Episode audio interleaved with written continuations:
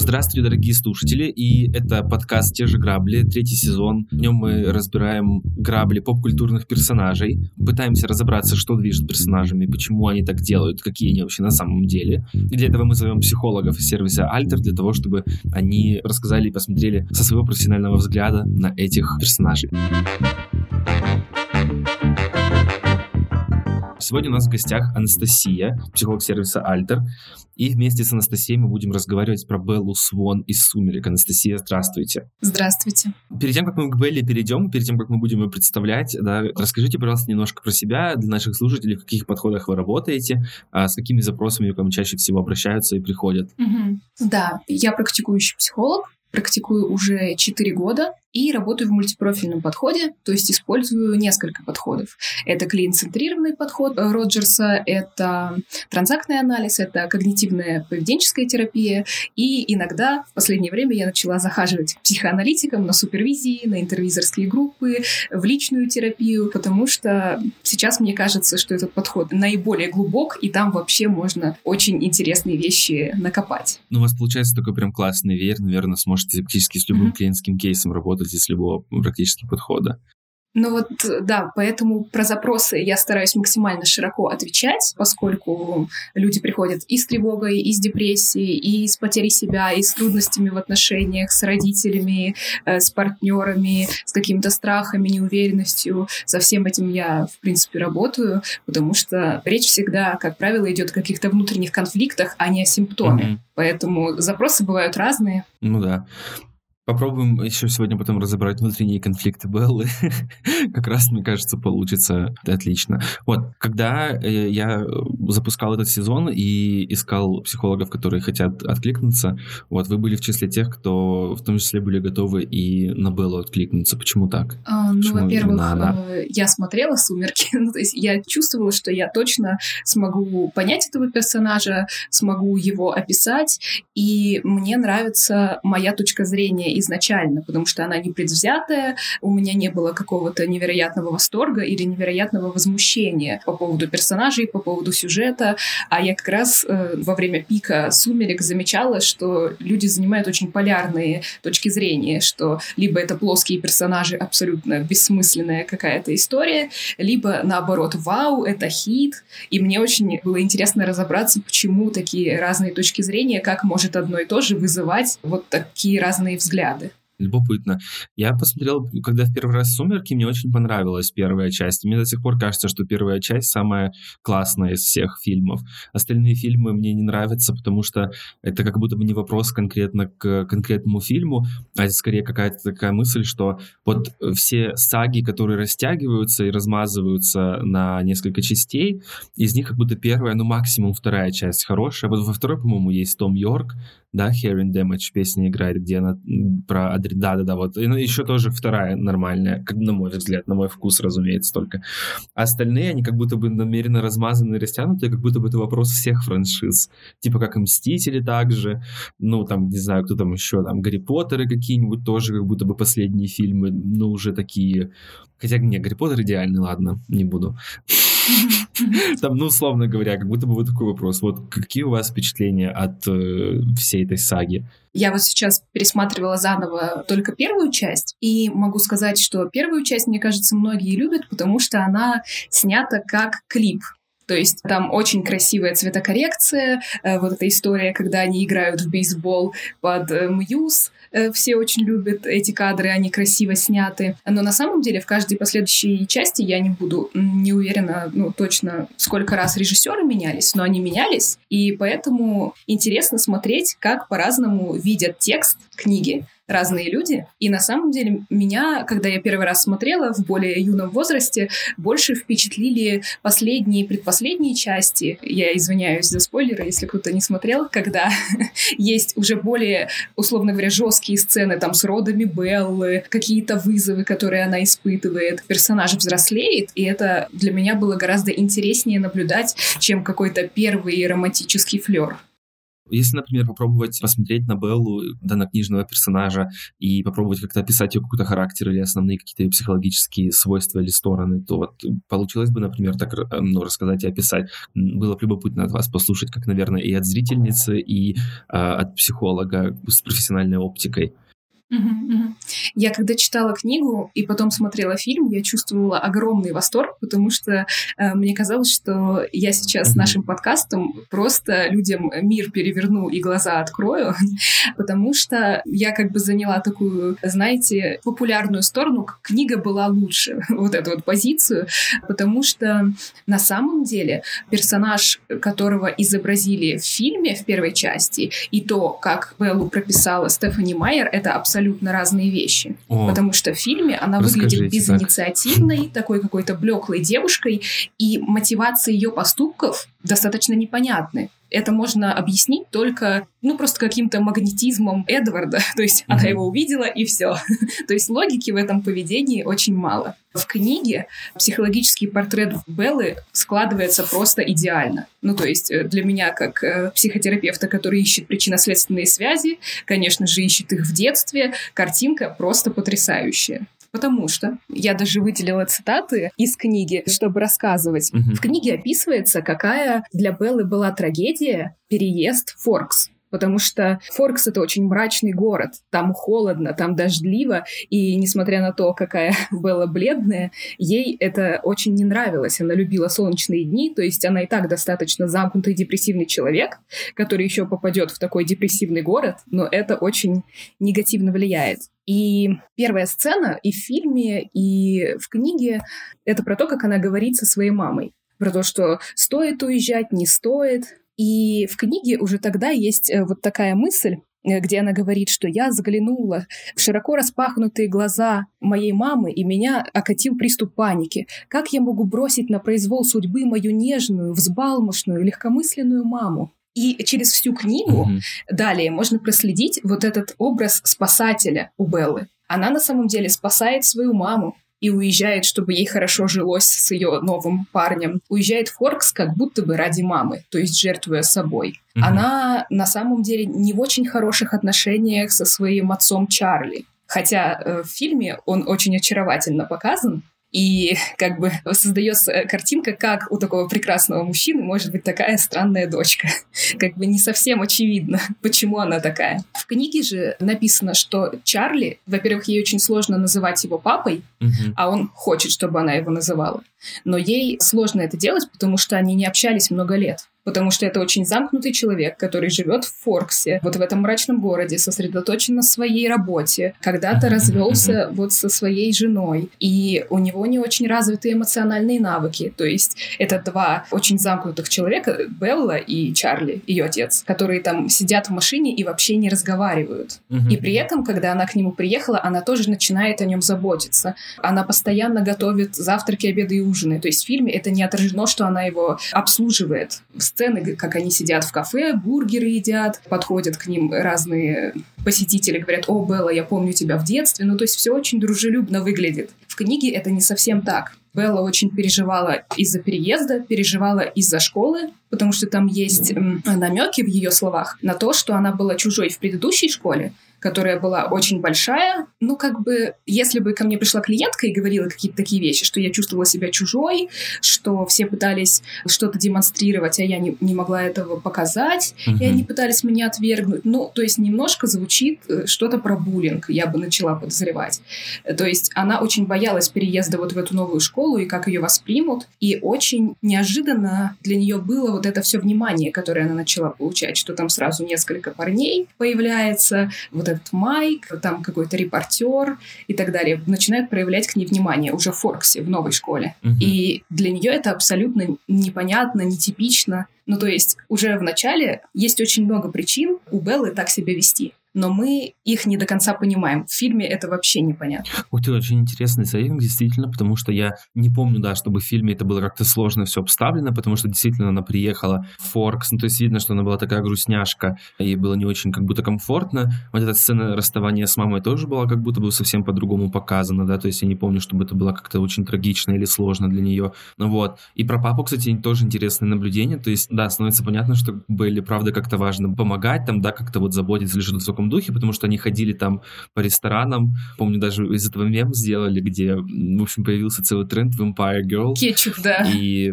там она как-то так еще так поливает кетчупом, да, из него ничего не падает, и она такая, вот так вот что-то ставит, вот. Очень смешно было. Ну ладно, это я, наверное, не совсем в тему этот мем вспомнил, но все равно вспомнилось.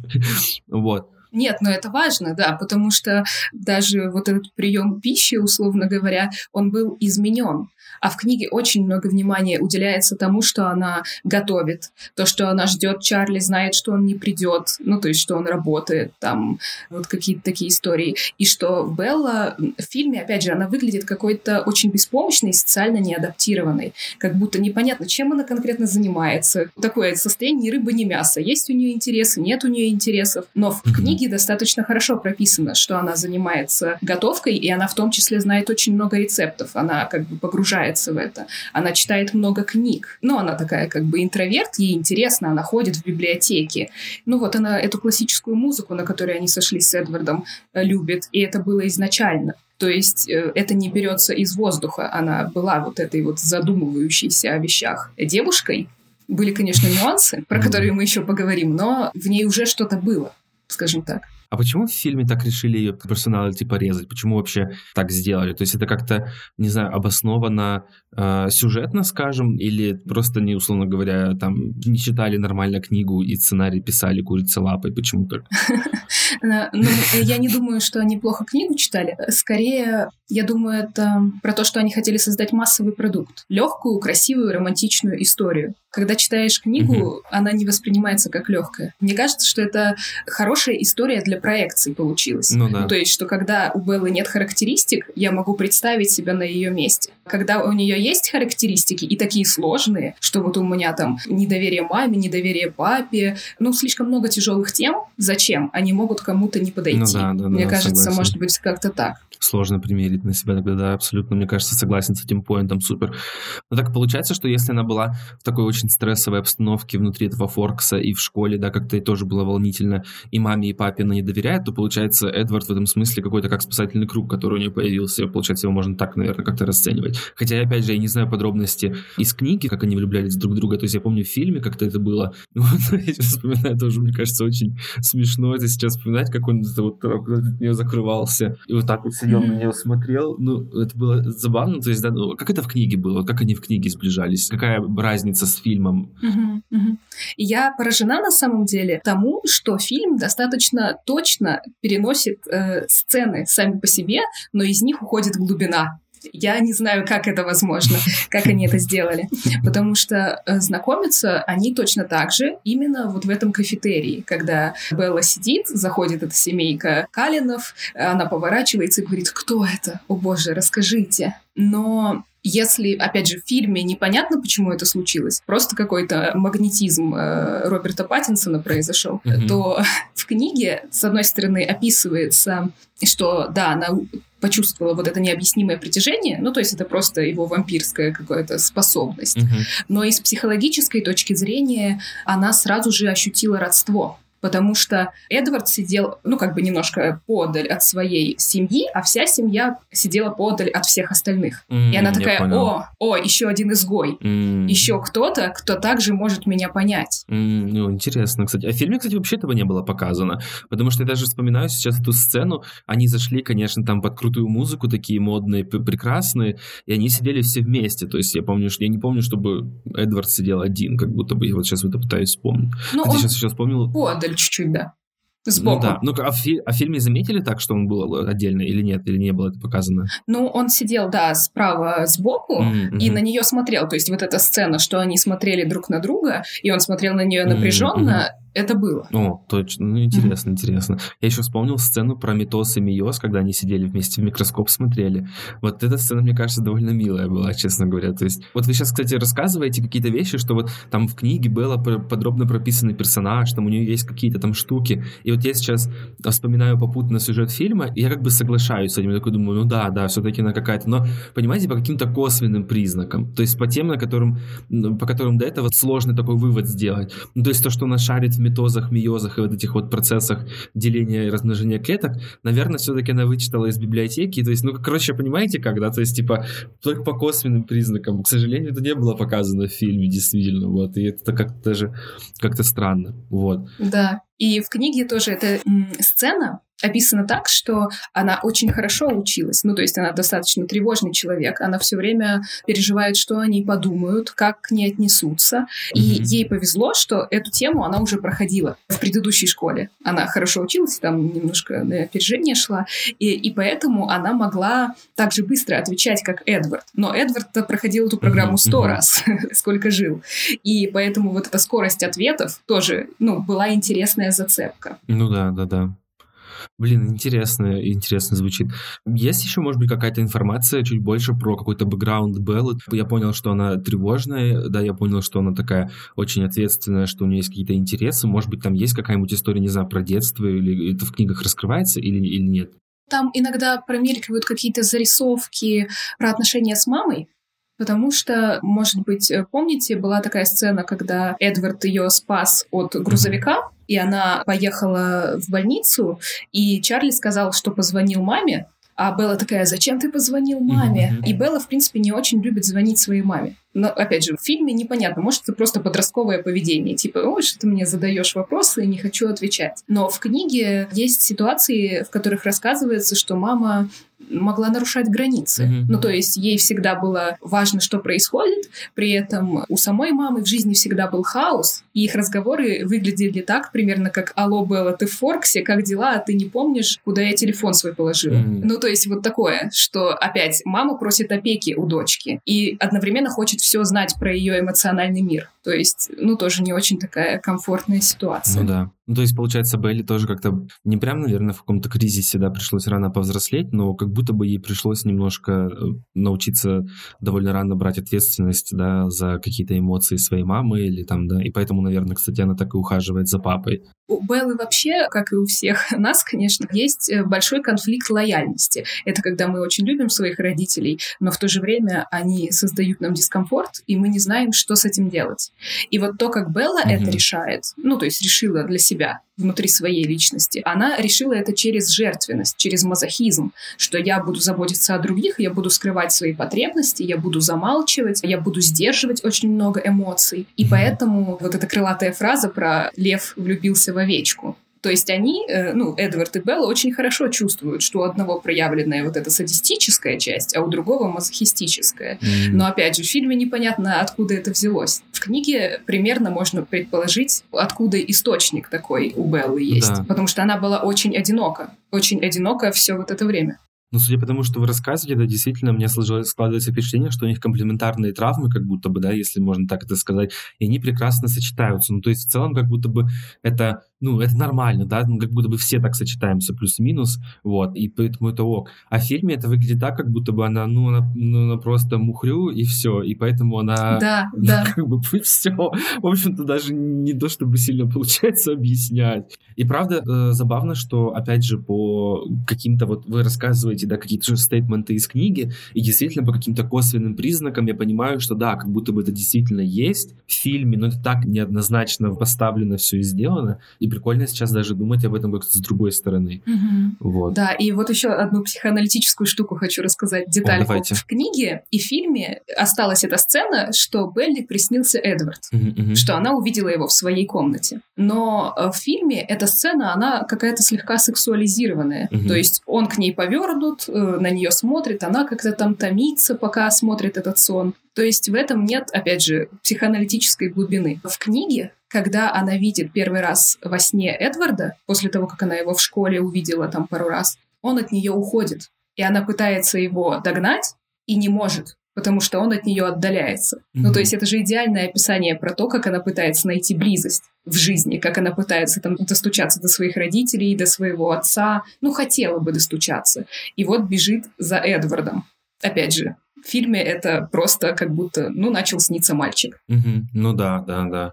Блин, а вот любопытно, потому что я же на этот подкаст шел с какой мыслью, что я скажу, что вот они токсики и придурки, и вообще это не модель отношений. Но теперь я понимаю, что как будто бы это, да, это не идеальные отношения, наверное, у них складываются, да, отношения, судя по тому, как вот мы сейчас ведем разговор, судя по тому, что вы рассказываете. Но так не должно быть, да, как будто бы, это как будто бы наоборот про какую-то реальную жизнь. То есть действительно в реальной жизни мы тоже тоже так все сходимся как-то странно местами, даже, может быть, не знаю, неоднозначно. Поэтому я сейчас вспоминаю все видео по типу там, почему Эдвард и Белла вообще это худший пример отношений. Думаю, блин, какая-то очень такая критическая, даже немножко подростковая позиция, знаете, когда вот, типа, ты либо белая, либо черная э, судишь, вот я думаю, да, позорище, Коля, как это ты вообще так думал? Но я не знал, честно скажу. А, подождите, а знаете, вы же еще сказали, да, кажется, что вы читали книжку, mm-hmm. и, точнее, mm-hmm. или, или, по крайней мере, знакомы с книгой про то, как это со стороны Эдварда, да, все выглядит? Да, да. Э, книжка, по-моему, называется «Солнце полуночи». Да. А можете вот немножко тоже такой, знаете, introduction, вот мы сейчас поговорили, ну, вот как бы э, со стороны Беллы, да, в целом, как это, наверное, их выглядит, ну, вот, э, до отношений. А есть ли какое-то такое тоже описание со стороны Эдварда, может быть, тоже, чтобы разобраться, а потом мы уже тогда войдем вот прям сами отношения, будем рассматривать и уже вот тоже с двух сторон, там, с трех сторон попробуем рассмотреть. Только вот сейчас такой introduction про Эдварда сможете Да, показать? смогу. Ну и потом вернусь к моментам, почему их отношения могли называться токсичными. Потому что действительно они были болезненными, но угу. они были равны их травмам. И поэтому это может привести к чему-то токсичному, а может, наоборот, привести к чему-то хорошему, угу. потому что люди поговорят, скомпенсируют травмы. Это действительно индивидуальная история каждых отношений. Мы иногда влюбляемся просто, чтобы закрыть свои дефициты, а потом начинаем видеть человека и остаемся с ним. Поэтому mm бывает по-разному. Тоже невероятная глубина, которую я открыла в Эдварде. Напишите кто-нибудь в комментариях потом, это переанализ для вас или э, вау-эффект это был. Мне очень интересно. В общем, история Эдварда в чем заключается? В том, что он в 17 лет умирал от э, лихорадки какой-то там древней в 1900 от испанского гриппа, да, по-моему. Да. И его родители умерли от этого испанского гриппа, а он нет, потому что его спас э, вот э, Карлайл, и у него появилась семья. Uh-huh. Ну вот представьте, этот человек сирота, и его спасли. Какой уровень вины может быть у этого человека внутри? Ну, да. Что он потерял двух родителей, а он остался жив. Угу. Да, я сейчас еще думаю даже не, не сколько еще про уровень вины. Это получается, ты навечно остался с чувством э, ну, этой вины, да, не просто вины какой-то, да, или что-то в таком духе, а еще то, что ты навечно с ним остался бессмертным вампиром, в то время как твои родители погибли. Ну, к сожалению, это не смешно, я просто я смеюсь, наверное, у меня такая реакция на грустные события, ну ладно. Ну, то есть просто вот это важное понимание, что Эдвард и Белла оба задают друг другу вопросы. Как ты можешь меня любить? Белла спрашивает, как ты можешь меня любить такую неказистую? Mm-hmm. Ты же такой прекрасный. А Эдвард спрашивает, как ты можешь меня любить, я же убийца. И дело не в том, что он вампир, потому что есть другие вампиры, которым все равно, убийцы они или нет. А дело в том, какая история у Эдварда. И у меня аж мурашки вот от этой мысли появляются. То есть это очень круто на самом деле, в этом есть логика. Mm-hmm. И у Эдварда есть дар, то, что он может мысли читать. Он может читать ну, мысли каждого, но не мог читать мысли Беллы. И все в мемах как бы шутят про то, что он с Беллой просто потому, да. что не может прочитать ее мысли. В общем, увидел бы он, ужаснулся бы, подумал, какая простушка, и не был бы с ней. Но, опять же, с психологической точки зрения, уровень глубины этой истории я просто в восторге. Потому что, чтобы влюбиться, нам нужно спроецировать в человека наши потребности и ожидания. А для этого мы не должны читать его мысли. Mm-hmm. То есть Эдвард сто лет искал контейнер для своих чувств, в котором он мог бы себя разместить. Так же, как Белла. Ну, так как все мы влюбляемся, мы проецируем свои ожидания именно потому, что мы не знаем человека, не можем прочитать его мысли. Если бы мы могли прочитать, мы не могли бы контейнировать эмоции друг друга, мы не могли бы проживать травмы, потому что ну вот, мы не можем часть себя спроецировать и с ней в контакт войти. А здесь Эдвард наконец смог сам с собой поговорить через кого-то, потому что он наконец-то не слышал мысли другого человека, а слышал только то, что он говорил. Ну, то есть вот эта пауза на то, чтобы переварить, на то, чтобы реально ощутить, что другой о нем думает, и что он о себе сам думает. Это как бы тоже очень угу. интересная история. Ну да. Тоже подумал интересный поинт, и интересный поинт про проецирование, плюс, знаете, я вот когда читал несколько книжек, там одна из них «Обними меня крепче», а другая, ну, она такая довольно добрая про отношения, а другая немножко, она такая, может показаться спорной, Эстер Пирель, и она говорит про то, что право налево у нее книга и брак в неволе, по-моему, вот. Вот я читал брак в неволе. И, короче, она там говорила такой поинт, что э, со временем в близких отношениях человек теряет какую-то свою, в наших глазах, он теряет какую-то свою такую, скажем, не таинственность сколько, но ощущение того, что он может уйти, да, или что вот mm-hmm. как-то стираются немножко границы, и в целом это немножко теряется. Я думаю, что это немножко может помочь объяснить и Эдварда тоже такую точку зрения принести, что если ты читаешь мысли каждого человека, то, наверное, тебе как-то сложно все-таки почувствовать в тот момент, что этот человек новый, он совсем тебе непонятный, тебе нужно его исследовать, да, там как-то нужно там, не знаю, находиться в некоторой, возможно, тревоге, вдруг он уйдет, да, то есть ты как бы, ну, тупо в голову ему заглядываешь, читаешь, да и все, тебе все понятно. А Белла, которой мысли, да, он не мог читать и не мог получить к этому доступ, наверное, действительно, вот в течение этих ста лет он никого такого не встречал, и через сто лет поиска такого, да, он такой, блин, думает, о, вот это вот, она такая загадочная, ну не потому, что она такая загадочная, в смысле, а потому что он просто не может читать ее мысли, как бы не может сильно как-то контролировать все, и поэтому она кажется ему, наверное, такой вот, как прям по, по получается, как будто бы. Да, да. По факту не важно, что он вампир прекрасный, а она там какая-то обычная. Суть в том, что это два человека с травмами, которые хотят близости, хотят любви. И их психика интуитивно чувствует, что они могут удовлетворить друг друга, могут эти запросы закрыть. Прикольно. Да, насколько это ожидание здоровое, мы еще поговорим, но... Угу. А, ну знаете, еще тогда, опять, если вернуться к тейку про токсичные отношения, кажется, что они просто нашли, как бы, ну, принятие в этих отношениях друг друга, получается, да? Что Эдвард переживал о том, что вот он убийца, но да, как ты можешь любить убийцу, как я, и его приняли. И Белла, которая тоже переживала, что она такая невзрачная или что-то в таком духе, ее тоже приняли, и получается, что они и получается, что это правда добрая, хорошая история, а не история злого, токсичного, мерзкого вампира, который сталкерит и приходит к ней в дом, пока она спит. Ну вот э, сейчас мы, да, можем об этом поговорить, потому что нездоровые моменты в этих отношениях тоже были. И они были именно по принципу тревожно избегающего типа привязанности, ну, то есть взаимоотношений с э, двух людей. У одного тревожный тип привязанности, у другого э, избегающий. Что объединяет людей с этой травмой? Это же одна и та же травма. Травма близости, только разные способы защиты. Один пытается добиться внимания, другой пытается избежать. Uh-huh, uh-huh. И оба человека с этой травмой помешаны на контроле всегда, угу. контроле своей безопасности. Но тревожный человек, ну, он созависимый, он контролирует партнера, а партнер контролирует границы. То есть не подходи ко мне, личное пространство, отстань, не трогай, что ты думаешь, какие у тебя планы, вот такое. Ну, то есть на самом деле и Белла, и Эдвард помешаны на контроле. И очень часто с тревожным типом привязанности они эгоцентричны очень. В том смысле, что он на меня посмотрел вот так, потому что я какая-то. Uh-huh. И, или он вот сейчас подумал, или он вот так себя сейчас повел, потому что я что-то сделала.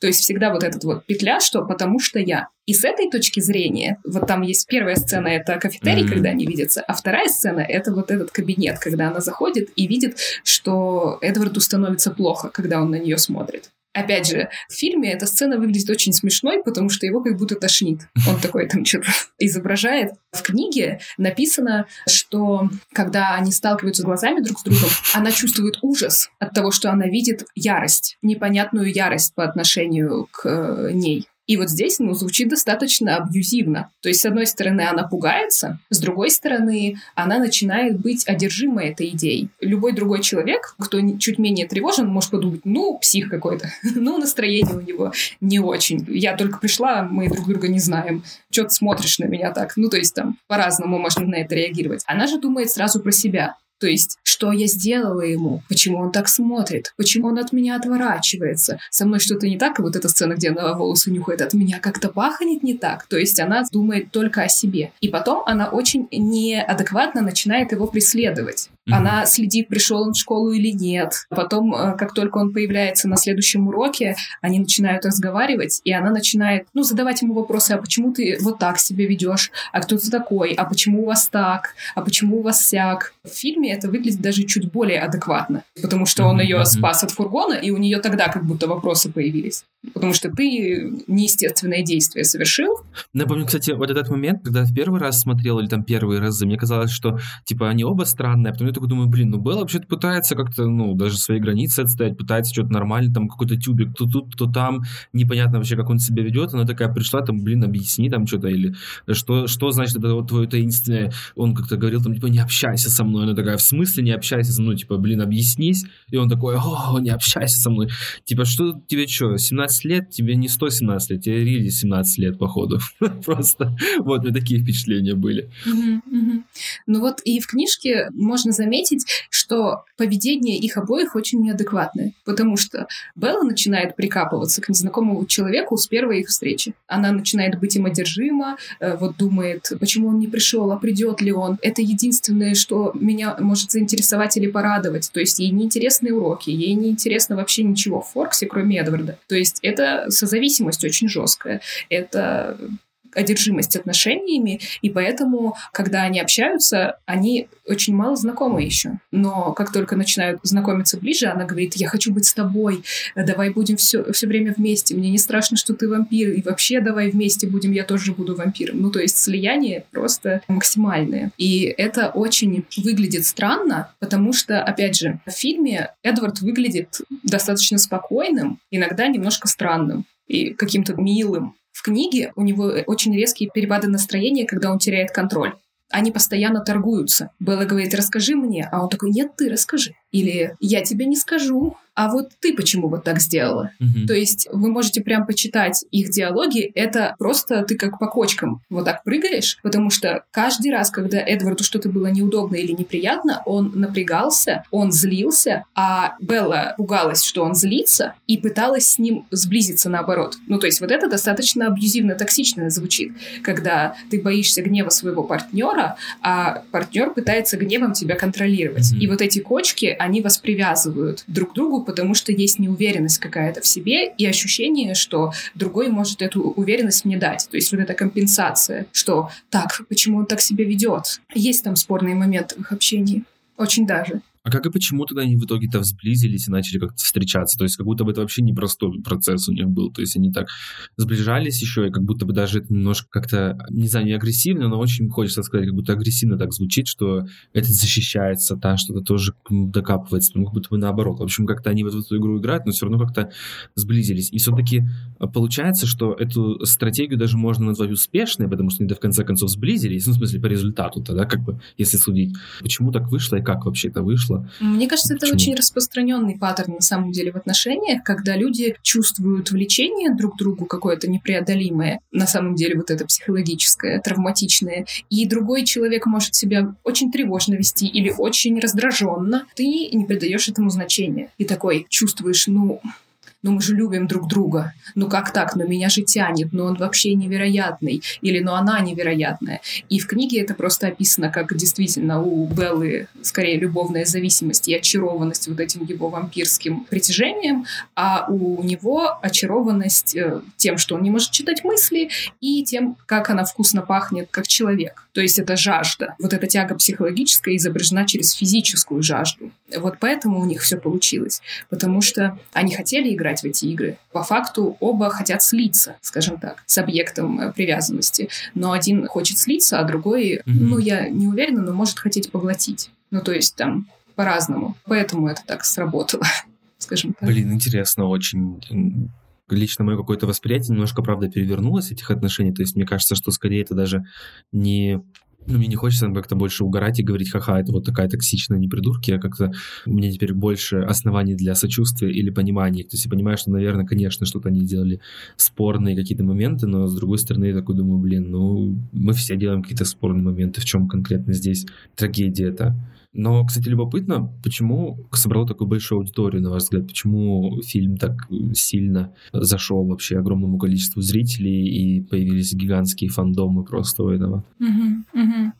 Ну, я уже немножко отвечала про хорошие проекции. Я сейчас mm-hmm, искала да. цитату, думала найти какой-нибудь пример диалога, когда они вот так торгуются, и через слово Эдвард злится, потому что ситуация абсолютно невыносимая, хотелось дать леща Эдварду в этих диалогах.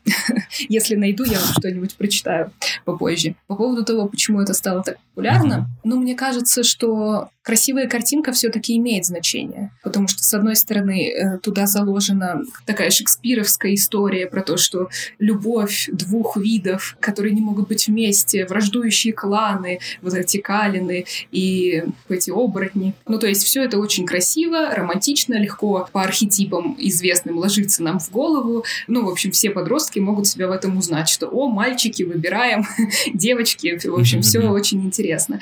И говоря про какую-то темную темную сторону личности Беллы, Опять же, в фильме она показана очень доброй, mm-hmm. как будто она такая милая овечка, как будто она изначально дружила с Джейкобом, потому что есть вот эта сцена, когда он приезжает на красной машине со своим отцом на коляске, они там общаются, ой, Белла, как твое детство, все такое. Mm-hmm. Опять же, в книге этой сцены вообще нет. Книге она знакомится с Джейкобом тогда, когда они едут отдыхать на побережье с одноклассниками, и она использует его и она это абсолютно точно понимает. Mm-hmm. То есть там описывается у нее в голове, что происходит. Я так хочу узнать, кто такой Калин, что у него там за мифология что mm-hmm. он себя представляет. И вот я вижу восхищенные глаза этого мальчика, который младше ее на несколько классов, mm-hmm. и понимаю, что я могу пофлиртовать с ним, чтобы получить ответ. И она это делает очень намеренно. Ничего ну, себе. опять же, да, в фильме такие дискуссии, э, я помню, что Джейкоб же такой хороший, почему Белла выбирает не его, а Эдварда? Это очень странно. ну, то есть... Э,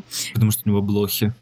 Да, да, да, да, да. Ну, то есть, треугольник этот выглядит немножко так, как будто Белла добрая, но безинициативная. Эдвард такой, ну, не знаю, загадочный, притягательный, а Джейкоб добрый, накачанный, но почему-то не подходит. Но в первой книге, я не знаю насчет последующих, еще почитаю, у Беллы нет никакой химии по отношению к Джейкобу. Она его использует просто и все, и она прекрасно знает об этом. И то, что у нее есть тоже вот эта темная садистическая сторона, и то, что она может отвергать всех этих парней, которые к ней внимание проявляют. То есть она говорит, Майк, до свидания, вон у тебя Джессика есть. Там еще кто-то. То есть вот это вот тоже история, когда нам интересен тот, кто нам недоступен. Ну, вот да. это отвергающая притягательность и так далее. То есть ну, она, да. ну, не милашка она такая, не супер добрая. Не, ну, конечно, я это тоже понимаю, и судя по второй части, где там тоже она с Джейкобом была, там было очевидно, как будто бы, что все-таки она его использует, но я здесь как человек, знаете, у которого на первое место сначала выходит эмпатия, я такой думаю, ну, наверное, она просто была максимально несчастна в этом смысле, да, и сейчас ей нужно было хоть как-то